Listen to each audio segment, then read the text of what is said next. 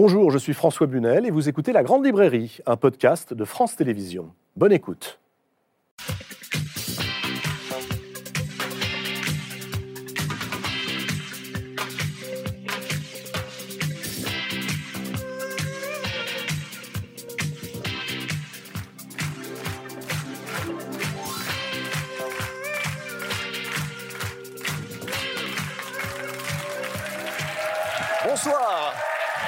Bonsoir, mesdames et messieurs. Bonsoir, bonsoir à tous. Bonsoir. Bienvenue. Comme je suis heureux de vous accueillir ce soir sur France 5 pour la finale de notre grand concours de lecture à voix haute, ouvert aux jeunes lycéens de toute la France. Vous êtes très nombreux à avoir assisté la semaine dernière à la victoire émouvante de Roxane dans la catégorie collège. Ce soir, ce sont les cinq finalistes de la catégorie lycée qui vont se présenter devant vous. Ils ont du tempérament et ils portent haut les couleurs de la lecture. Vous allez surtout voir dans un instant ce que peut la lecture à voix haute, comment elle transforme ou révèle celles et ceux qui lisent. Mais d'abord, je vous demande d'applaudir celles et ceux qui cette année composent le jury de Si on lisait à voix haute. Bonsoir Daniel Pénac. Bonsoir.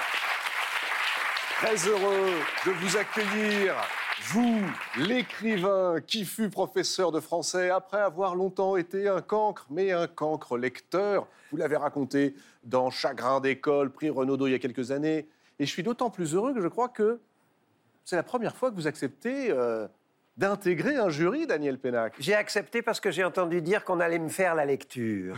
C'est ça. C'est la seule raison pour laquelle vous me voyez ici. À vos côtés, une comédienne qui a gagné ses galons de romancière ces dernières années. Bonsoir Isabelle Carré. Bonsoir. Isabelle Carré, vous étiez à cette place pour la toute première édition de Si on lisait à voix haute et vous revenez pour la troisième saison. Je vous en remercie. Mais c'est moi, c'est pour mon plaisir.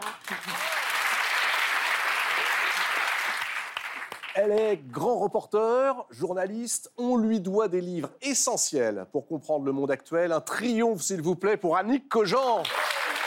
Bonsoir, Annick. Enfin, celui qui était dès la première heure dans cette aventure de la lecture pour tous. Il est écrivain, dramaturge, directeur de théâtre et il est même comédien. Il est surtout joué dans le monde entier. Voici Eric Emmanuel Schmitz. Bonsoir, Eric.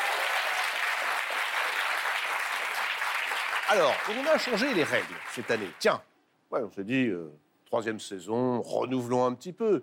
Il y aura donc trois tours dans cette finale. Au premier tour, les candidats vont lire un texte qu'ils ont choisi. Au deuxième tour, et c'est la nouveauté cette année, l'épreuve que tous appréhendent. Les candidats ont tiré au sort ce matin un texte qu'ils n'ont eu que quelques heures pour préparer. Les deux candidats qui seront les mieux notés à l'issue de ces deux tours participeront à la dernière manche. Et là, ils devront lire le même texte, un texte choisi par un écrivain qui est également chanteur, musicien, qui était dans notre jury l'an dernier. Il s'agit de Gaël Faye. Pour les notes, alors c'est très simple, de 1 à 5. Et ce sont les coachs qui ont accompagné nos candidats en leur prodiguant leurs conseils qui vous donnent les critères de notation du jury les coachs des finalistes catégorie lycée sont Guillaume de Tonquédec et Anne Loiret. Alors le premier critère pour le jury, ça va être l'articulation et la fluidité. L'articulation, il faut simplement qu'on comprenne les mots. C'est un peu, euh, j'allais dire, le minimum syndical. Mais aussi, il faut être fluide parce que le fait d'articuler simplement n'est pas intéressant. Il faut aussi que ce soit fluide pour que l'idée aille au bout de la phrase. C'est-à-dire qu'une phrase qui n'est pas comprise de l'auditeur, c'est une phrase perdue et elle n'est pas par hasard dans un texte. Rythme de la lecture et ton juste? Trouver le bon rythme et le ton juste pour faire passer l'histoire écrite par l'auteur.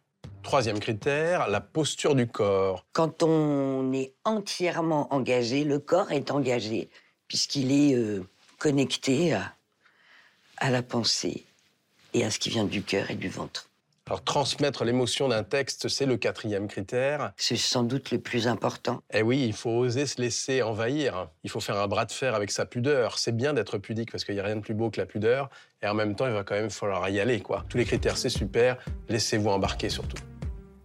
Guillaume de Tonquédec et Anne Loiret ont donc coaché les cinq finalistes qui vont s'affronter ce soir pour le titre de meilleur lecteur ou meilleure lectrice de France dans la catégorie des lycéens. Mais avant d'accueillir les premiers finalistes, je vous propose d'ouvrir l'émission bah, avec une démonstration de ce que savent faire les coachs et les jurés ensemble. Tiens, on va prendre un texte difficile à lire. Un texte difficile à lire, mais alors tellement formidable à écouter. Un court texte de Raymond DeVos, par exemple. Ça vous va? Raymond DeVos, à tort ou à raison? Et Isabelle Carré vous en offre la lecture en duo avec la coach de Si on lisait à voix haute, Anne Loiret.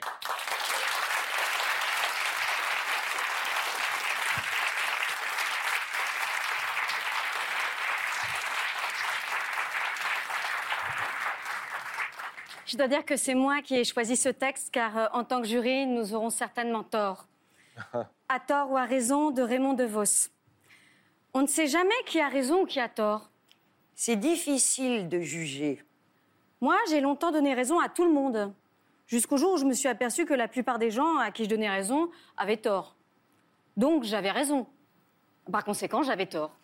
Tort de donner raison à des gens qui avaient le tort de croire qu'ils avaient raison. C'est-à-dire que moi qui n'avais pas tort, je n'avais aucune raison de ne pas donner tort à des gens qui prétendaient avoir raison, alors qu'ils avaient tort. J'ai raison, non? Puisqu'ils avaient tort.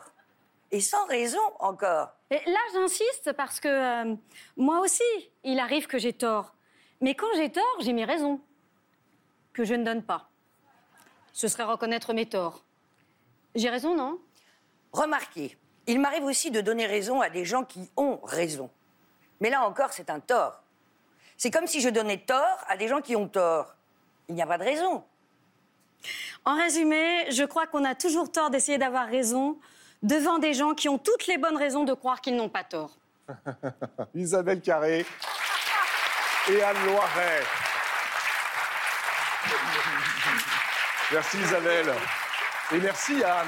Merci, je rejoins ma place. Alors, il est temps de lancer cette grande finale avec les textes choisis par les candidats. La première finaliste vient de Saint-Ouen, en Ile-de-France. Elle est en terminale. Elle s'appelle Emma Koulumba Lifoug. Voici son portrait. L'école doit être une chance de vivre et de jouer au bi. Zone d'éducation prioritaire est devenue majoritaire dans cette doctrine inégalitaire où nous sommes solitaires. Je m'appelle Emma, j'ai 17 ans, je suis en terminale. Et ce qui est important dans la vie pour moi, c'est l'engagement, la mobilisation et la création. Je viens d'une lignée de femmes qui se battent pour leurs valeurs. Je vois ma grand-mère au moins une fois par semaine, c'est un minimum. C'est une femme qui euh, s'est toujours battue, qui a fait énormément de sacrifices pour euh, améliorer la vie des autres. Elle a une place vraiment importante dans ma vie. Emma, dans tout ce qu'elle fait, elle y met son cœur, elle y met ses Elle est passionnée, malgré toutes les difficultés qu'elle a pu rencontrer dans, sa... dans son enfance. Emma s'engage sur tout. Je me suis fait harceler toute ma primaire. La lecture, ça a été à la fois euh, une forteresse parce que c'était mon monde à moi et un rempart parce que ça m'a protégée, euh, en tout cas psychologiquement, euh, face à tout ce qui a pu m'arriver.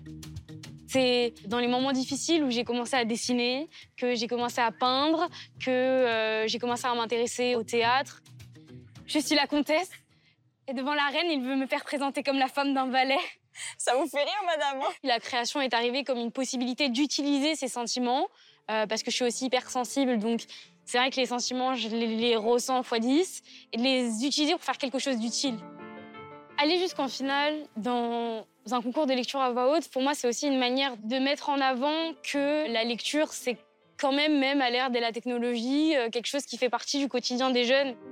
Aller jusque-là avec des jeunes tout aussi passionnés de lecture que moi, on va s'amuser forcément. Je vous demande d'accueillir, mesdames, messieurs, Emma Koulumba Lifoug. Elle est la première de nos finalistes. Bonsoir, Emma. Bonsoir. Très heureux de t'accueillir ici, en finale de ce concours. Qu'est-ce que tu ressens, là, euh, ce soir, en se trouvant sur cette scène, face à ce jury et au public? Je suis un peu impressionnée, c'est vrai. Je suis un peu stressée, mais. Oh, C'est normal, parce que, attendez, c'est très difficile. Il faut ouvrir l'émission, hein, et ouvrir le bal, c'est jamais euh, extrêmement simple. C'est vrai. Quel texte as-tu choisi? J'ai choisi un extrait d'Incendie de Wajdi Mawad. On commence donc avec un écrivain contemporain, auteur de théâtre et romancier, Wajdi Mouawad. Wajdi Mouawad est né au Liban en 1968, sept ans avant le début de la guerre qui va ravager le pays. Sa famille émigre au Canada et il passe son adolescence à Montréal. Sa pièce, Incendie, jouée pour la première fois en 2004, met en scène des personnages plongés dans l'horreur fratricide d'une guerre civile. Emma Kouloumbali-Foug lit Incendie de Wajdi Mouawad.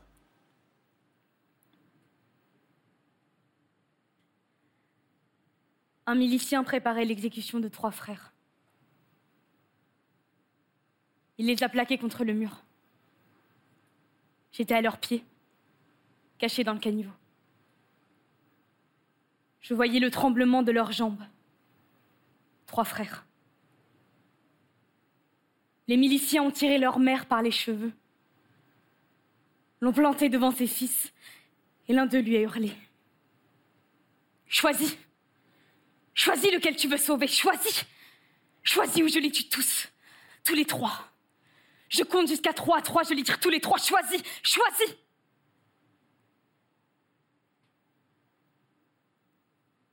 Et elle Incapable de parole, incapable de rien.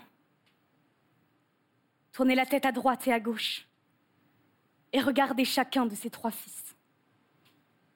Nawal, écoute-moi. Je ne te raconte pas une histoire. Je te raconte une douleur qui est tombée à mes pieds. Je la voyais entre le tremblement des jambes de ses fils, avec ses seins trop lourds, et son corps vieilli pour les avoir portés, ses trois fils. Et tout son corps hurlait. Alors à quoi bon les avoir portés si c'est pour les voir ensanglantés contre un mur? Et le milicien criait toujours. Choisis Choisis Alors elle l'a regardé. Et elle lui a dit, comme un dernier espoir, Comment peux-tu? Regarde-moi. Je pourrais être ta mère.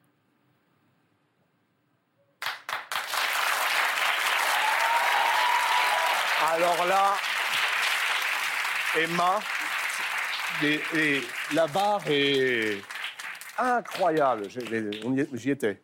C'est fascinant d'entendre tout à coup entrer un monde sur scène. Eric, Emmanuel, Schmitt.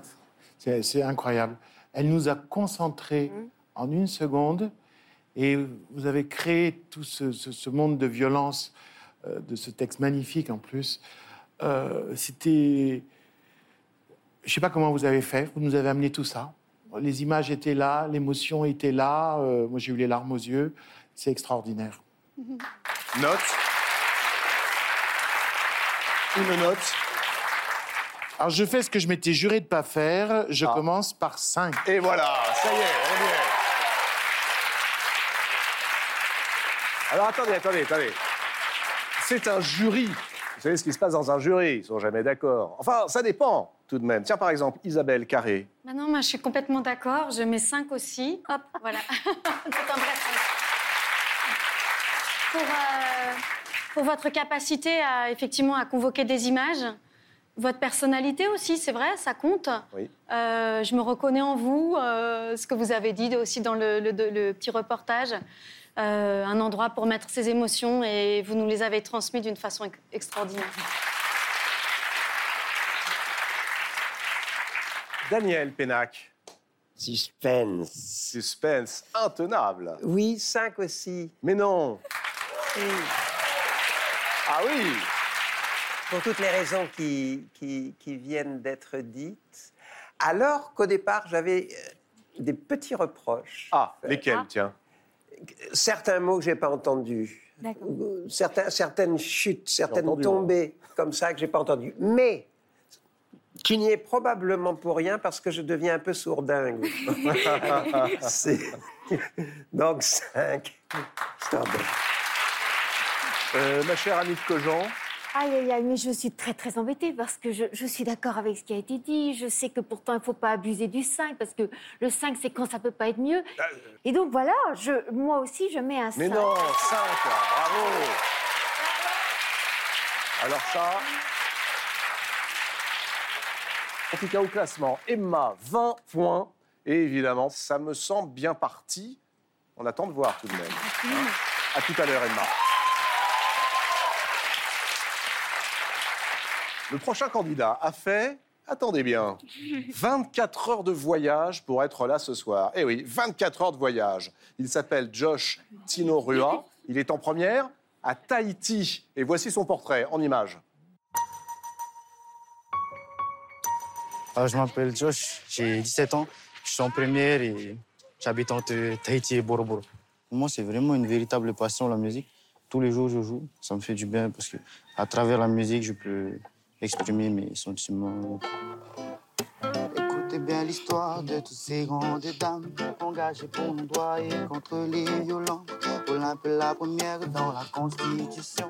Non, mais c'est bien, t'as bien évolué là. Bon, ça m'énerve, c'est t'as dépassé mon niveau là. C'est toi qui m'apprends à jouer des notes que je connais même pas. Donc, pour moi, la lecture et chanter sont étroitement liés de par en fait euh, exprimer les sentiments, donc des sensations à son public, à son auditoire. La lecture, elle n'est pas venue facilement comme ça. Aujourd'hui, c'est un exercice que j'aime faire parce que je le réussis bien et je suis en confiance euh, dedans. De par ma prof de français aussi qui m'aide beaucoup, donc j'ai beaucoup pris confiance en moi au niveau de la prise de parole. Josh, la première de ses qualités, c'est sa force tranquille. Il a une sérénité et c'est apaisant de travailler avec lui. Il est rassurant. Ce concours, ça a été une forme de reconquête de la langue française parce qu'à la base, ils étaient tous un peu en difficulté par rapport à la langue écrite. De te dire que tu es le premier Polynésien à avoir eu une place au final en France et d'aller à Paris, c'est un grand exploit quand même pour un petit Polynésien.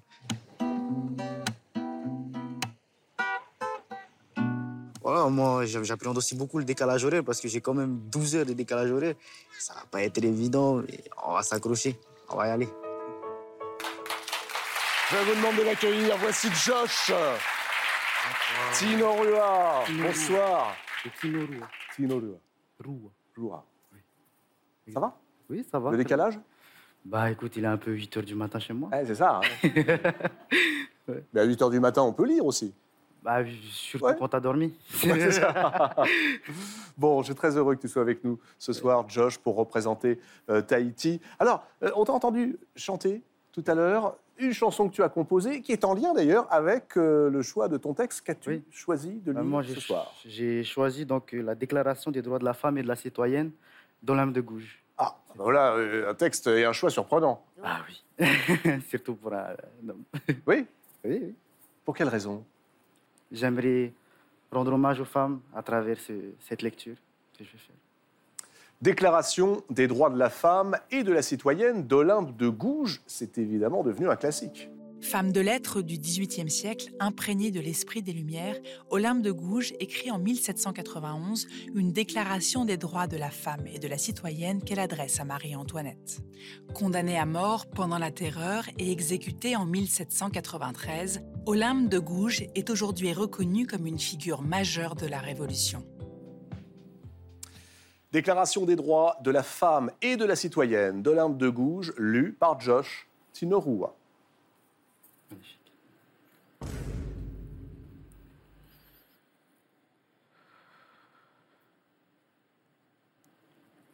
Femme, réveille-toi. Le tocsin de la raison s'est fait entendre dans tout l'univers. Reconnais tes droits.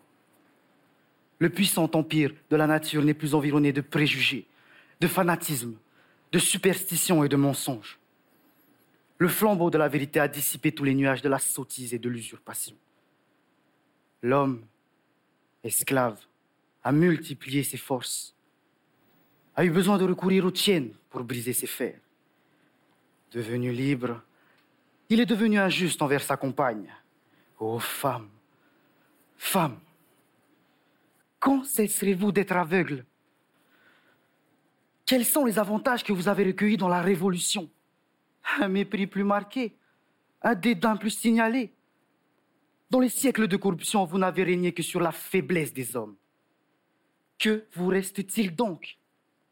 La conviction des injustices de l'homme, la réclamation de votre patrimoine fondé sur les sages décrets de la nature. Qu'auriez-vous à redouter pour une si belle entreprise? Les bons mots du législateur des noces de Cana Craignez-vous que nos législateurs français, correcteurs de cette morale, longtemps accrochés aux branches de la politique, mais qui n'est plus de saison, ne vous répètent. Femmes, qu'y a-t-il de commun entre vous et nous? Tout auriez-vous à répondre S'ils s'obstinaient dans leur faiblesse à mettre cette inconséquence en contradiction avec leurs principes, opposez courageusement la force de l'esprit aux vaines prétentions de supériorité. Réunissez-vous sous les étendards de la philosophie. Déployez toute l'énergie de votre caractère. Et vous verrez bientôt ces orgueilleux, non serviles adorateurs, rampant à vos pieds, mais fiers de partager avec vous les trésors de l'être suprême. Quelles que soient les barrières que l'on vous oppose, il est en votre pouvoir de les affranchir. Vous n'avez qu'à le vouloir.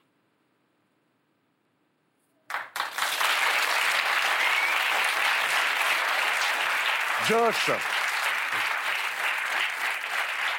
Alors, eh, j'ai eu l'impression que tu ne le lisais pas et que tu l'avais écrit. C'est toi qui l'as écrit, ce texte. Ah non, pas du tout. Tu es transporté par ce texte. J'aimerais savoir, tiens, mais peut-être avant de donner la parole au jury, on a le Skype et le lycée Saint-Joseph qui est là.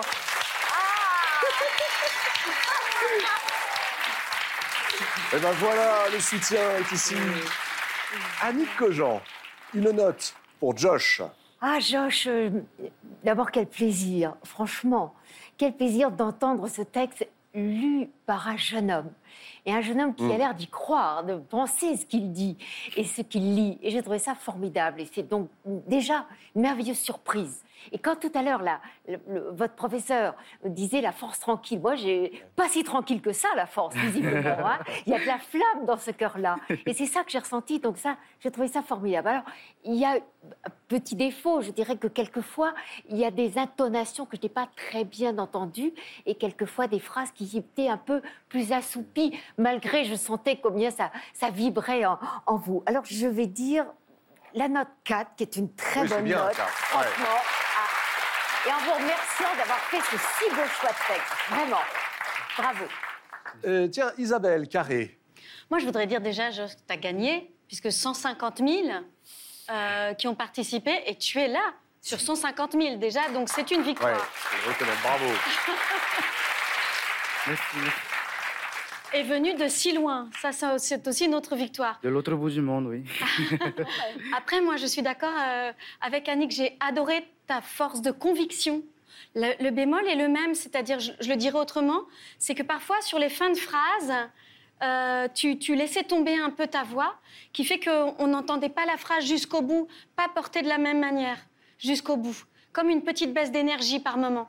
Peut-être c'est les 8 heures du matin, mais bon, on est obligé de, de juger comme ça, donc euh, voilà, Donc, un 4 aussi. 4. Daniel Pénac. Alors, euh, tu as parfaitement rendu les raisons pour lesquelles ces abrutis ont fini par guillotiner Olympe, de Gouges. Tu as rendu le courage. hein. C'est un, un texte d'un courage absolument inouï quand elle savait ce qui l'attendait si elle dépassait certaines limites. Et ça, on le sent parfaitement. Mais euh, je vais être un peu. Moi, je mettrais 4,5. à cause 4,5. que- Oui. C'est plus qu'une bonne note. Éric Emmanuel Schmitt, euh, allez, d'abord votre note. Oh non, Éric 3,5 Ben, vous voyez, je, je vous l'ai justifié. Alors pourquoi? Oui, pourquoi demande Annick en Ah, croisant les bras, regard sévère. J'a- J'admire les mêmes J'apprécie. choses. J'apprécie et j'admire les mêmes choses que vous. Et en plus, moi, je suis amoureux de vos, de vos R. À la façon dont vous dites R, vous, ça, c'est- êtes quand même le seul qui peut tomber amoureux euh, d'une consonne, vous. Ah ouais Ça vous est jamais arrivé? D'une consonne, rarement. Mais autrement, j'ai été embêté par les mêmes choses que, que mes camarades, c'est-à-dire des, des, des, des- des fins de phrases qui, qui tombaient. Et une autre chose, c'était un peu l'uniformité émotionnelle euh, de la lecture. Et je vous dis ça pour pouvoir vous mettre une bien meilleure note tout à l'heure. hein. c'est-à-dire que j'ai pas vu le trajet euh, entre le début de votre texte et la suite. Et ça rendait la lecture étale. D'où le 3,5. Alors, euh, si je calcule correctement, ça nous donne au classement, Josh, et on va le découvrir, une note de 16, ce qui est une excellente note sur 20. Merci, Josh. Et à tout à l'heure pour la deuxième lecture. Alors, la prochaine candidate, euh, à mon avis, va vous toucher, Annick Cogent, car elle veut devenir grand sporteur, figurez-vous. Je l'aime Elle s'appelle Nina Di Benedetto. Elle est en classe de première. Elle vient de Dio, en Saône-et-Loire. Voici son portrait.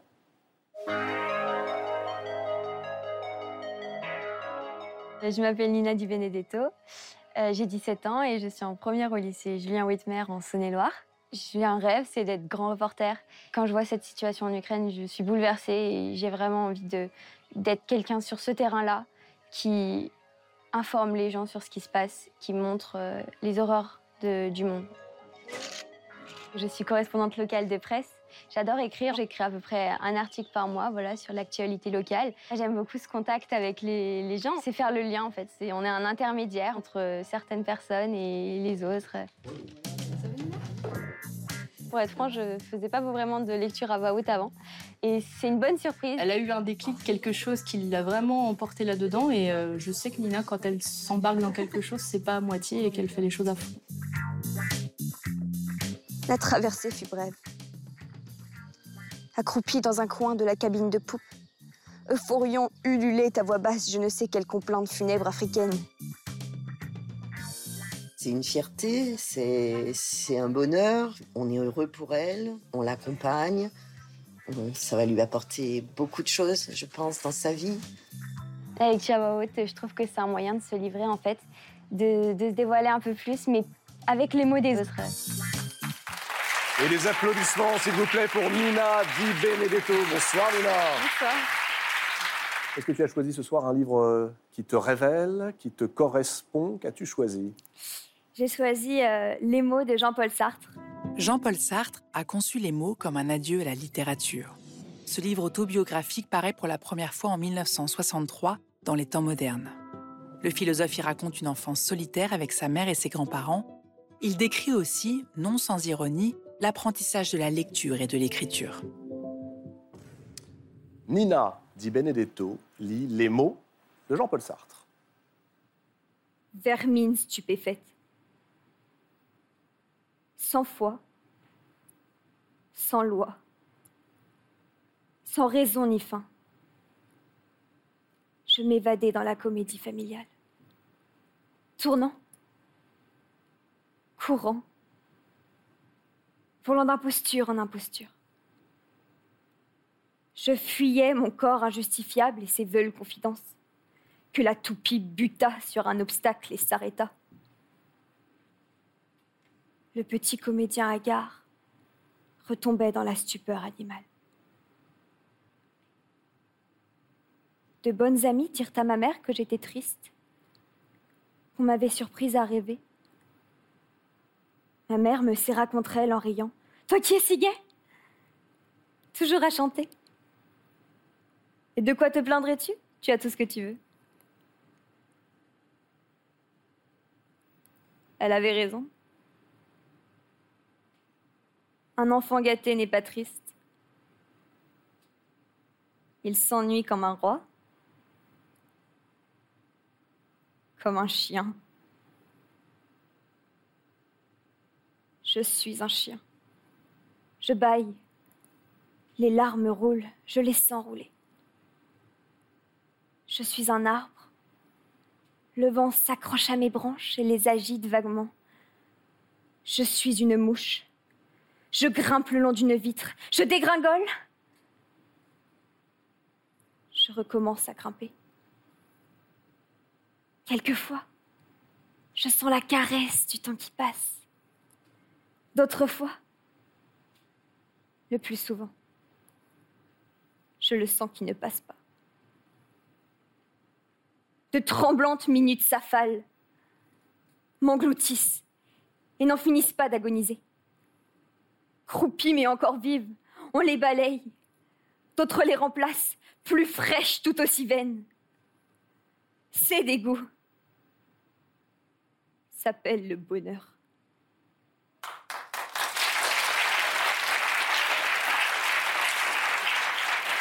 Bravo Nina. Une note pour Nina et on commence avec le philosophe.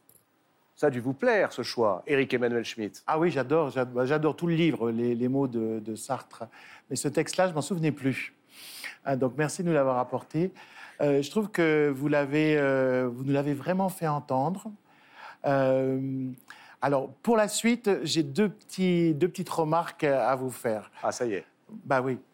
Euh, attention à, à ne pas toujours faire les mêmes durées de silence entre les mots. C'est-à-dire, vous, vous, avez pris une habitude. Je me suis mis à compter. C'était très, très souvent la même durée de silence. Donc, vous avez, à force de répéter, je pense, donné un, un- un rythme un petit peu artificiel à, à votre lecture sans vous en rendre compte. Et, et aussi, une deuxième chose, attention de ne pas faire un sort à chaque mot. Chaque- Qu'est-ce que ça veut dire faire un sort à chaque mot bah, C'est-à-dire dire toute chose comme si c'était important, souvent, fréquemment.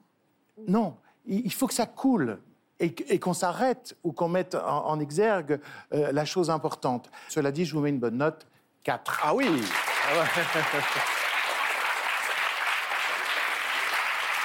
Isabelle Carré, je vous ai vu euh, dodeliner puis Non, je ne suis pas tout à fait d'accord avec, euh, avec Eric Emmanuel. J'ai l'impression que les silences que tu faisais après certaines phrases, c'est parce qu'elles sont si belles, ces phrases, que tu les laissais résonner aussi pour nous.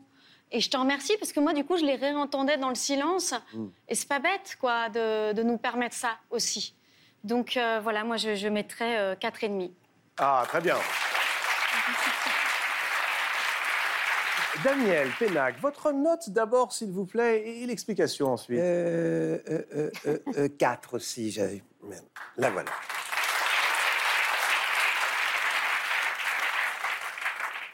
J'ai trouvé que c'était par moments trop chargé en émotions. Par exemple, la mouche qui dégringole.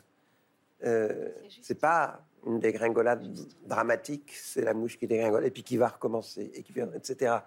Euh, et cette euh, charge d'émotion fait pâtit un peu à la clarté du texte.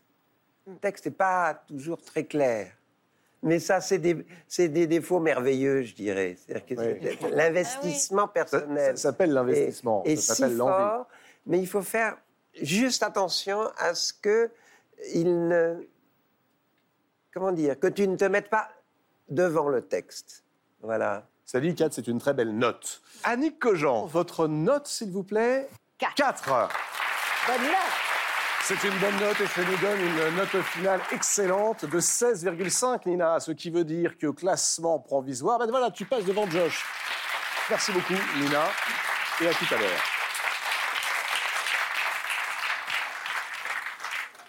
Le prochain candidat va vous surprendre. Il aime autant la science-fiction que la philosophie, Eric Emmanuel Schmitt. Ça, ça devrait vous plaire. Jeanne Durix est en première. Harry Bérac, c'est en Dordogne. Voici son portrait.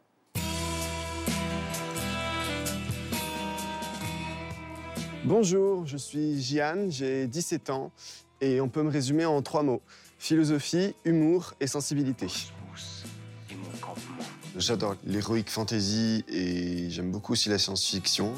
Je pense que d'une certaine manière, ça fait marcher mon imaginaire et ça me permet une rencontre avec moi. Et généralement, quand je me sens pas bien, euh, lire, ben, ça me permet d'aller mieux. Il posa ses yeux sur elle et retint son souffle. La grande pierre brillait à ses pieds de son propre éclat intérieur.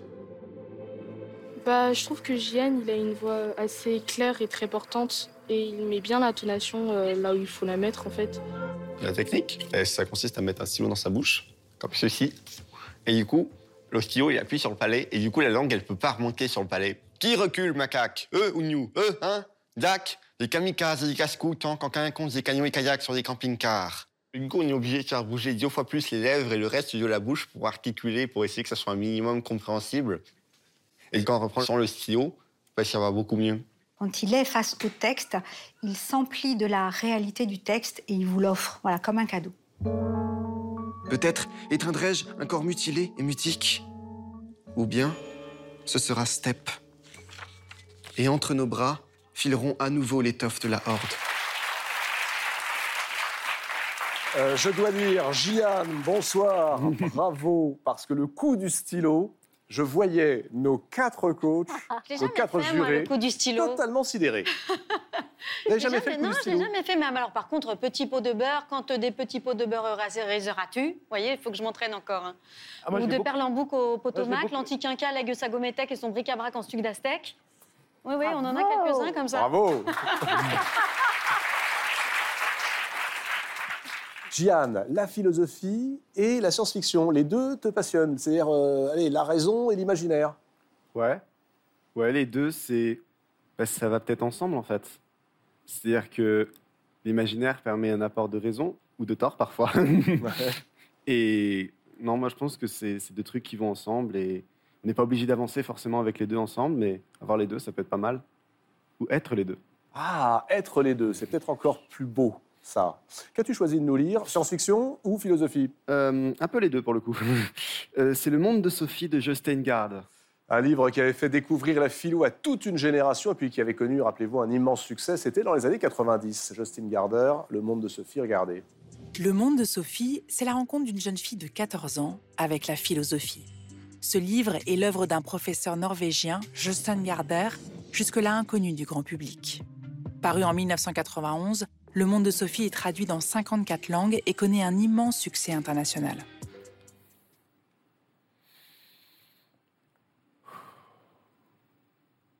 En résumé, un lapin blanc sort d'un chapeau haut de forme. Et parce que c'est un lapin énorme, ce tour de magie prend plusieurs milliards d'années. Tous les enfants des hommes naissent à l'extrémité des poils fins de sa fourrure. Ce qui les rend à même de s'étonner de l'impossible tour de passe-passe. Mais en grandissant, ils s'enfoncent de plus en plus dans le creux de la fourrure du lapin. Et ils y restent. Ils s'y trouvent si bien qu'ils n'ont plus jamais le courage de remonter le long des poils. Seuls les philosophes ont le courage de faire le dangereux voyage qui les mène aux frontières extrêmes du langage et de l'existence. Certains retombent dans le fond, mais d'autres s'agrippent au poil du lapin et encouragent tous les autres hommes qui ne font en bas que boire et se remplir la panse à venir les rejoindre. Mesdames et messieurs, déclare-t-il, nous flottons dans l'espace. Mais personne ne prête attention aux mises en garde des philosophes. Ah, ceux-là, qu'est-ce qu'ils peuvent nous casser les oreilles?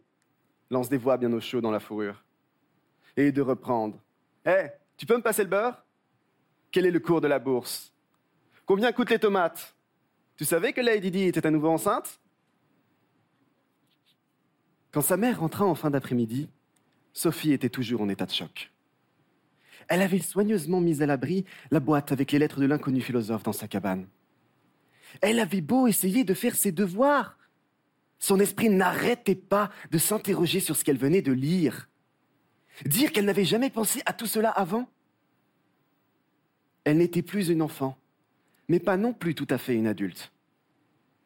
Sophie comprit qu'elle avait déjà commencé à s'enfoncer dans la fourrure du lapin qui sortait du chapeau haut de forme de l'univers.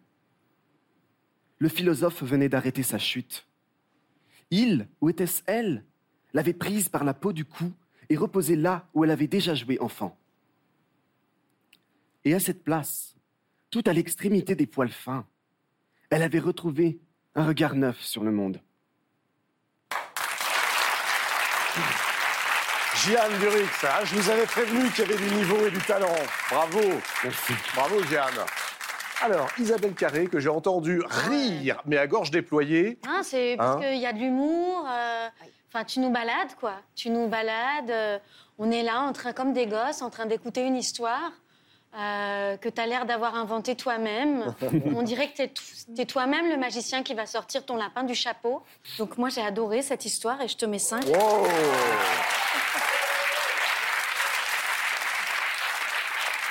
Annick Cogent Ben, C'était impeccable. Vraiment. Impeccable. Oui, impeccable. Je, je me demandais ce que pouvait donner ce texte quand même, lu à voix haute. C'est pas facile. Et tu nous as surpris à plein de moments. Et donc, je mets la meilleure note.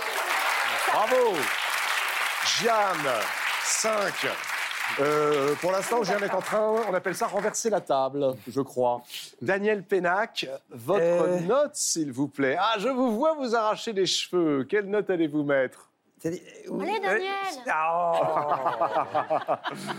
Moi, je ne suis, je suis pas tout à fait d'accord sur l'interprétation. Ah.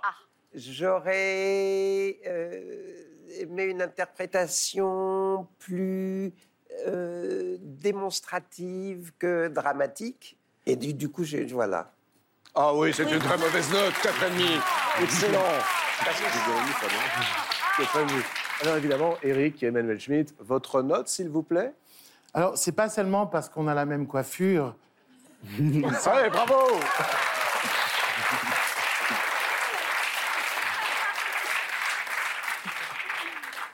C'est bien de ne pas être jaloux. non, je, je trouve qu'il n'y avait pas seulement la voix, il y avait l'œil. C'est-à-dire que d'em- d'emblée dans votre œil, il y a eu tout le trajet qu'on pouvait faire avec vous. Vous nous avez pris comme ça, dans un récit extrêmement cocasse, euh, pas évident du tout. Et euh, vous l'avez rendu évident parce que vous avez cet humour, ce- cet aspect baroque comme ça qui, qui, qui, qui- qui est avec vous. Vous pouvez vraiment nous emmener dans des zones où on n'irait pas sans vous. Euh, donc vraiment un grand merci. Et ça fait pour euh, Gianne la note finale de 19,5. C'est excellent. ben oui. Et ça donne donc au classement provisoire toujours Emma en tête avec 20. Gianne qui prend la deuxième place. Bravo, 19,5. Juste devant Nina et Josh. Merci Gianne et à tout à l'heure. À tout à l'heure. Mais c'est pas terminé. Tout peut encore changer. Cinquième et dernière candidate de cette première manche. Elle est en classe de première à Marseille et voici son portrait. Elle s'appelle Nina Morelli.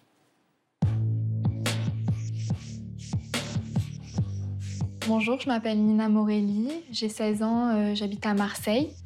J'adore les échecs, voyager, la danse. Pour moi, ce concours, c'est un peu un défi que je me lance à moi-même. Depuis petite, j'ai un peu du mal à exprimer mes, émotions euh, enfouies.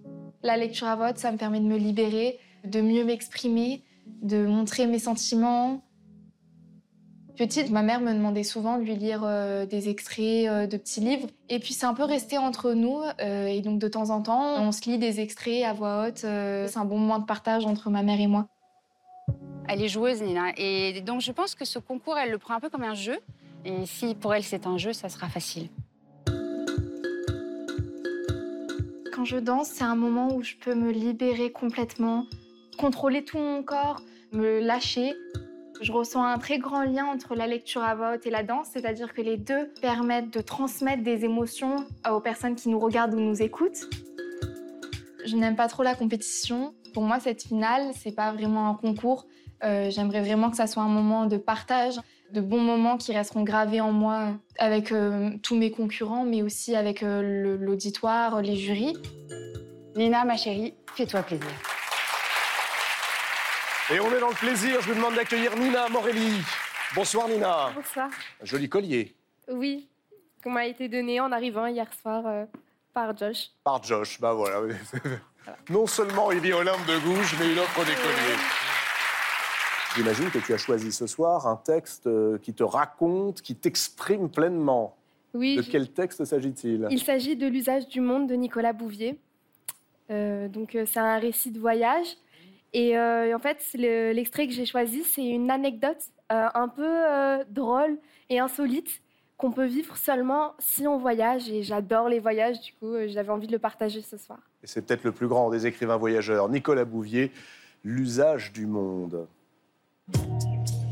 L'usage du monde, paru en 1963, s'est vite imposé comme un classique. Son auteur, Nicolas Bouvier, est né en 1929 à Genève. Inspiré par les voyages dès son enfance, il va parcourir le monde stylo à la main. L'usage du monde relate un voyage de six mois entre les Balkans et l'Afghanistan.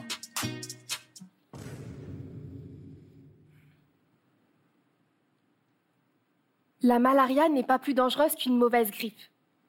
Le premier médecin venu vous le confirmera. Tout de même, elle profite de l'idée qu'on s'en faisait. Elle rend trembleur, faible et désireux que les choses vous soient extrêmement facilitées. On ne songe qu'à dormir et le lit est bon. Mais voilà, il y a les mouches. J'aurais longtemps vécu sans savoir grand-chose de la haine. Aujourd'hui, j'ai la haine des mouches.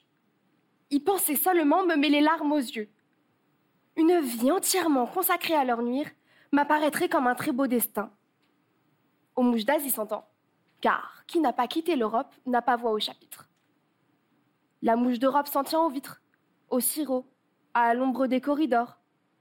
Parfois même elle s'égare sur une fleur. Elle n'est plus que l'ombre d'elle-même, exorcisée, autant dire innocente. Celle d'Asie, gâtée par l'abondance de ce qui meurt et l'abandon de ce qui vit, est d'une impudence sinistre. Endurante, acharnée, escarbie d'un affreux matériau, elle se lève matine et le monde est à elle. Le jour venu, plus de sommeil possible. Au moindre instant de repos, elle vous prend pour un cheval crevé. Elle attaque ses morceaux favoris, commissures des lèvres, conjonctives, tympan. Vous trouve-t-elle endormie? Elle s'aventure, s'affole, et va finir par exploser d'une manière bien à elle dans les muqueuses les plus sensibles des naseaux, vous jetant sur vos pieds au bord de la nausée. Mais s'il y a plaie, ulcère, boutonnière de chair mal fermée, peut-être pourrez-vous tout de même vous assoupir un peu, car elle ira là, au plus pressé. Et il faut voir quelle immobilité grisée remplace son odieuse agitation. Bravo Bravo Mila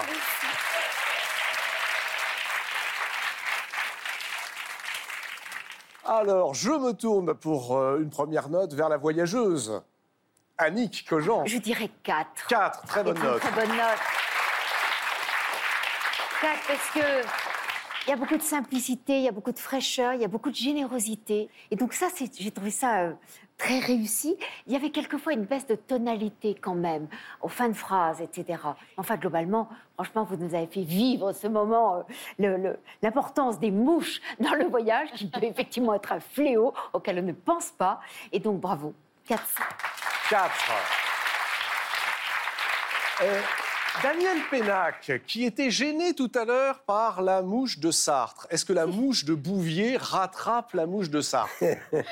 Oui, elle est très bien, la mouche. Ah oui, 4,5, bravo Oui, oui. Que dire? Certaines, c'est toujours pareil. Mais ça, c'est aussi un, un problème de, de manque de d'habitude, quoi, et donc peut-être un petit peu de génération. Il y a les fins de phrases qu'on n'entend pas très bien toujours, mais c'est tout ce que j'ai à redire. Isabelle Carré. Ben, moi, je, je suis comme mes camarades. J'ai aimé. euh, Il y a beaucoup d'humour, il y a de la clarté. Tu t'amusais. Euh, Peut-être tu as entendu les injonctions, les conseils plutôt de ta maman qui disait voilà, profite de ce moment-là. Et on sentait, on Ah, on sentait sent que tu étais là juste Ouais. pour, euh, pour nous donner quelque chose euh, voilà, de partagé. Donc un 4 aussi. Bravo. Éric Emmanuel Schmitt, votre note, s'il vous plaît? Ah non, je, parle d'abord. pas de raison. Et si vous parliez en nous montrant la note Ça, c'est quand tu veux pas montrer une note un peu en dessous, que tu veux. Non? Ou alors carrément au-dessus Elle a l'air bien. Voilà. Ben voilà, on ne sait pas. Ouais. Voilà. Euh, non, non, moi j'ai trouvé que ça avait une grande clarté, une, euh, euh, une vraie jubilation. Et ça, c'était tout à fait communicatif. Ma petite critique, ça serait de pas avoir trouvé avant la fin l'endroit où est le narrateur. Mais attendez, comment ça L'endroit où est le narrateur? Une C'est-à-dire quel, le- quel- qu'est-ce quel que est- quel est le point de vue du narrateur sur le texte qu'il est en train d'écrire? Est-ce qu'il le dit dans une colère? Est-ce qu'il le dit dans euh, il faut Est-ce que c'est- parce que c'est- vous vous vous amusez, mais on n'a pas su exactement où était le narrateur et ce qui justifiait son humour. Euh, et, En même et- temps, et vous il cherche la petite bête. Il oui, je la cherche la petite bête parce qu'à l'arrivée, je mets aussi 4. Bravo.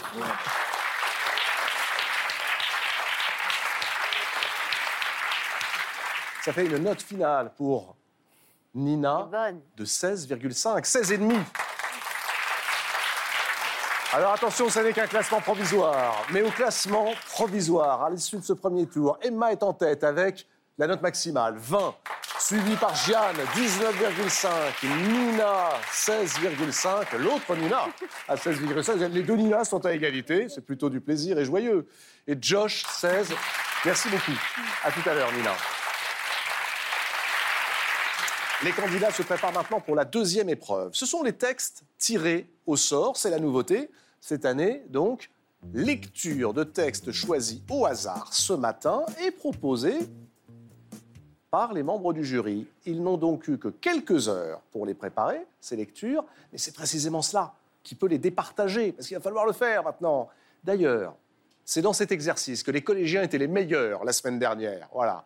Avant cela, les deux coachs qui ont accompagné nos candidats, Anne Loiret et Guillaume de Tonquédec, se sont lancés un défi, figurez-vous. C'est un défi un peu surprenant. Se promener dans les rues et convaincre un maximum de passants de lire avec eux un extrait de Shakespeare, et pas n'importe lequel, la scène du balcon de Roméo et Juliette. Regardez, quand Anne Loiret et Guillaume de Tonquédec vont faire un tour dans les rues. Oh Roméo, Roméo, pourquoi es-tu Roméo? Qu'y a-t-il dans un nom? Ce que l'on appelle une rose avec tout autre nom serait aussi suave. N'es-tu pas Roméo Et un Montaigu? Ni l'un ni l'autre. Ô belle jeune fille. Si l'un et l'autre te déplaisent. Oh, ça va. Bon, c'est bien, on va, on va, on va se Oh lancer là, avec les gens, on que essaye. Maintenant, on va, Ouais, on ouais. va y aller. On va lire Roméo et Juliette. Quelle meilleure idée que de se promener au hasard dans les rues de Paris et d'interpeller les gens en leur disant Est-ce que vous voulez lire à voix haute avec nous? Et tout le monde peut lire à voix haute. Tout le monde peut lire à voix haute. Tu veux que je te cherche une Juliette? Il y a un Roméo pour toi. Bonjour, vous voulez bien être mon Roméo? Roméo, Juliette, comme vous voulez. Comme vous voulez-vous. Juliette. Ouais, j'adore. Et moi donc je lis Roméo. Ok. Oh Roméo, Roméo, pourquoi es-tu Roméo? Renie ton père et refuse ton nom. Ou si tu ne veux pas, fais-moi simplement vœu d'amour, et je cesserai d'être un Capulet. Écouterai-je encore ou vais-je parler? C'est ce nom seul qui est mon ennemi. Tu es toi, tu n'es pas un Montaigu. Bravo. Merci. Alors vous voulez lire avec Guillaume? Bah, je veux bien. Vous voulez faire. Juliette ou, ou Roméo. Roméo? Je sais pas. C'est la scène du balcon. Vous connaissez la scène du balcon? Euh, oui, oui, En fait, au début, elle, elle est toute seule à son balcon et elle le regarde jamais. Elle ne sait pas qu'il est là. Donc elle est là, elle dit Oh Roméo, Roméo, pourquoi es-tu Roméo? Oh Roméo, Roméo, pourquoi es-tu Roméo? Renie ton père et refuse ton nom. Oui, si tu ne veux pas, fais-moi simplement vœu d'amour et je cesserai d'être une Capulet. Écouterai-je encore ou vais-je parler? Et vous voulez faire Roméo avec Guillaume ou avec moi? As you wish. Tu es toi, tu n'es pas un Montaigu. Reçois quelqu'un, so- soit quelque autre nom. Qu'est-ce que Montaigu? Ni la main, ni le pied, ni le bras, ni la face. Qu'est-ce que Montaigu? Ni la main, ni le pied, ni le bras, ni la face, ni rien d'autre en ton corps et ton être d'homme. Qu'y a-t-il dans un nom? Ce qu'on appelle une rose? Qu'y a-t-il dans un nom? Ce que l'on appelle une rose, avec tout autre nom, serait aussi suave. Et Roméo, dit autrement que Roméo, conserverait cette perfection qui m'est chère, malgré la perte de ses syllabes. Roméo, défais-toi de ton nom qui n'est rien de ton être. Et en échange, oh, prends-moi tout entière. Je veux te prendre au mot. Nomme-moi seulement amour et que ce soit comme un autre baptême. Jamais plus je ne serai Roméo. Roméo, défais-toi de ton nom, qui n'est rien de ton être, et en échange, oh, prends-moi tout entière. Je veux te prendre au mot. Nomme-moi seulement amour, et que ce soit comme un autre baptême. Jamais plus je ne serai Roméo. N'es-tu pas Roméo? Et un Montaigu? Ni l'un ni l'autre, ô belle jeune fille, si l'un et l'autre te déplaisent. Pas mal, Olivier. Ça y est, il y a plein de Roméo et Juliette. C'est une scène super. Oui, c'est vrai. Et euh, en plus, lui avec vous, encore plus. Ah ben, euh, merci, Ah ben, c'est sympa ça. C'était très chouette. Bravo. Ils sont très Ils sont décontractés. hyper détendus, exactement. Ah, J'aurais eu une trouille, j'aurais Et dit euh, non. ça, moi. ça a l'air Hein de leur faire plaisir, je trouve ça génial. Est-ce que c'est pas génial de descendre dans la rue et de lire avec euh, les passants? On devrait, euh, on devrait presque instituer ça, non? Vous trouvez Ils pas? ont l'air d'adorer faire ça, en fait. Elle a Mais raison, oui. Anne. Ils ont l'air d'avoir pris un plaisir fou. Et pas avoir peur pour les hommes de faire Juliette. C'est ça qui est très très marrant. Absolument. tout est confondu, c'est merveilleux. En même temps, il, retombe- il remontait à l'origine, hein, puisque les, les rôles de femmes étaient joués par des garçons sous Shakespeare. Oui, oui. Mm.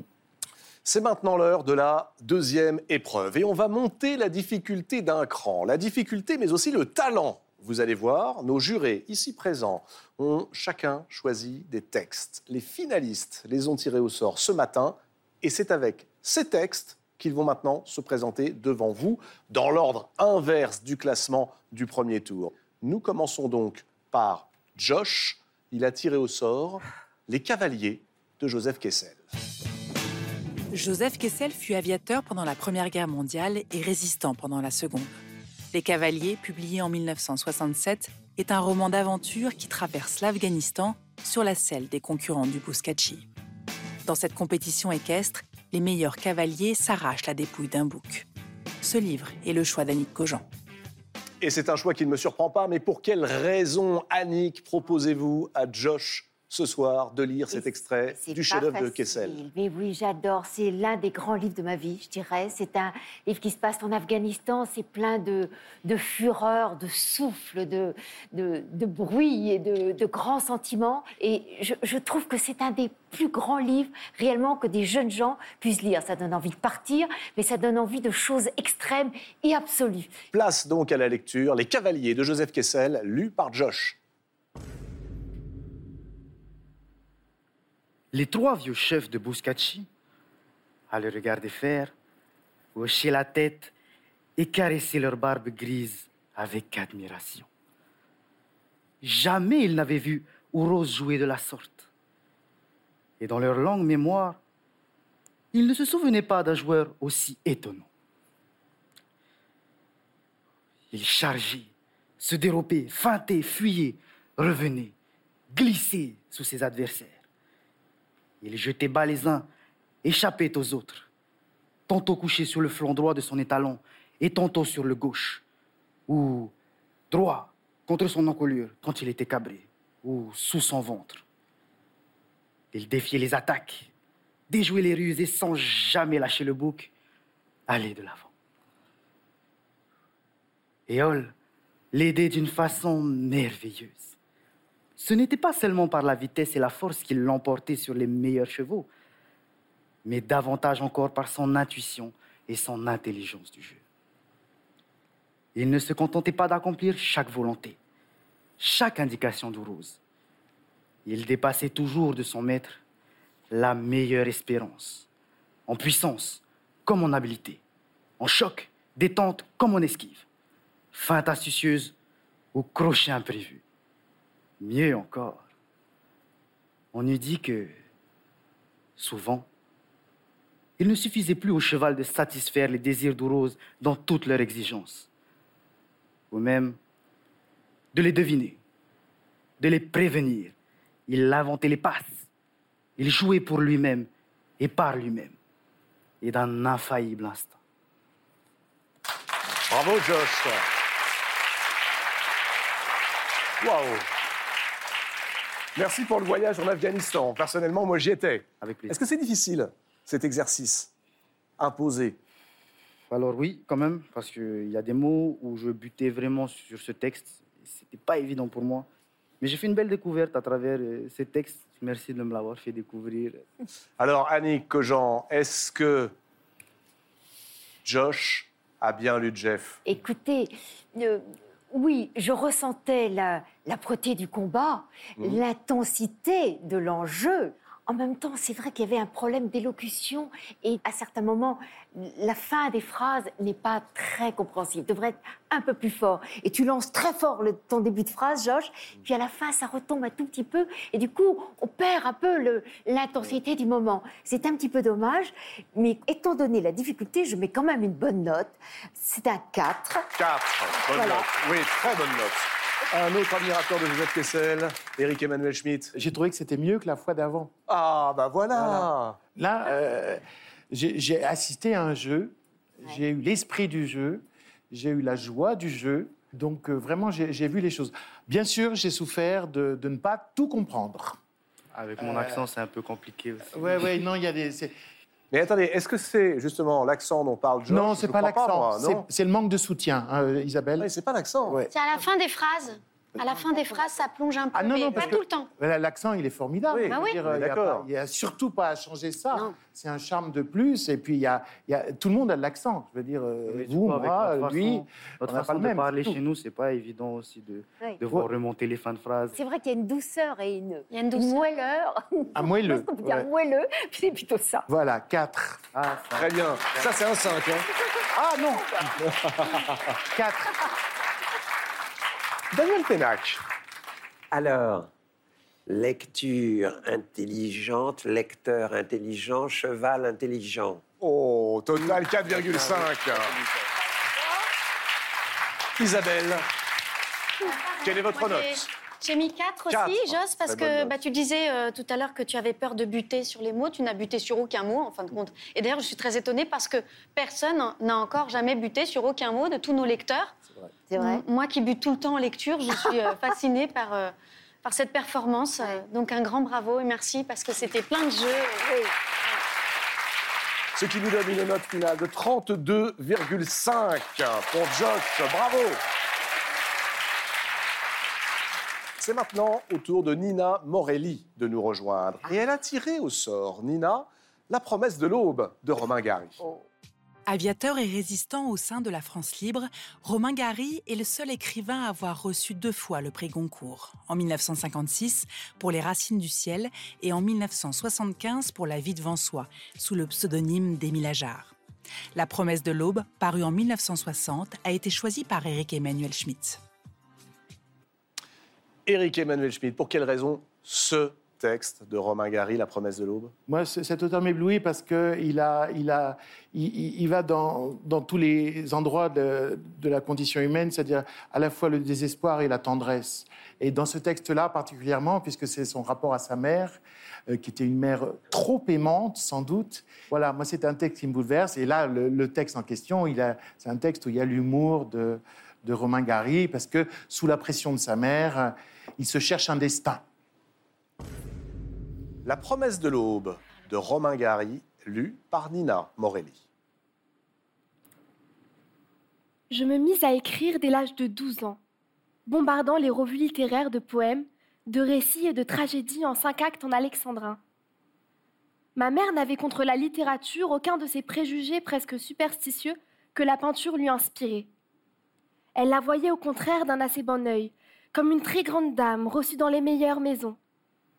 Goethe avait été couvert d'honneur, Tolstoï était comte, Victor Hugo, président de la République. Je ne sais où elle avait pris cette idée, mais elle y tenait. Et puis, brusquement, son visage s'assombrit. Mais il faudra que tu fasses attention à ta santé, à cause des maladies vénériennes. Guy de Maupassant est mort fou Ah, une paralytique Elle parut soucieuse et fuma un instant en silence, assise sur le talus. La littérature avait ses dangers. Ça commence par un bouton, me dit-elle. Je sais. Promets-moi de faire attention. Je te le promets. C'est ainsi que la musique, la danse et la peinture successivement écartées, nous nous résignâmes à la littérature, malgré le péril vénérien. Il ne nous restait plus maintenant, pour donner à nos rêves un début de réalisation, qu'à nous trouver un pseudonyme digne des chefs-d'œuvre que le monde attendait de nous. Je restais des journées entières dans ma chambre à noircir du papier de noms mirobolants.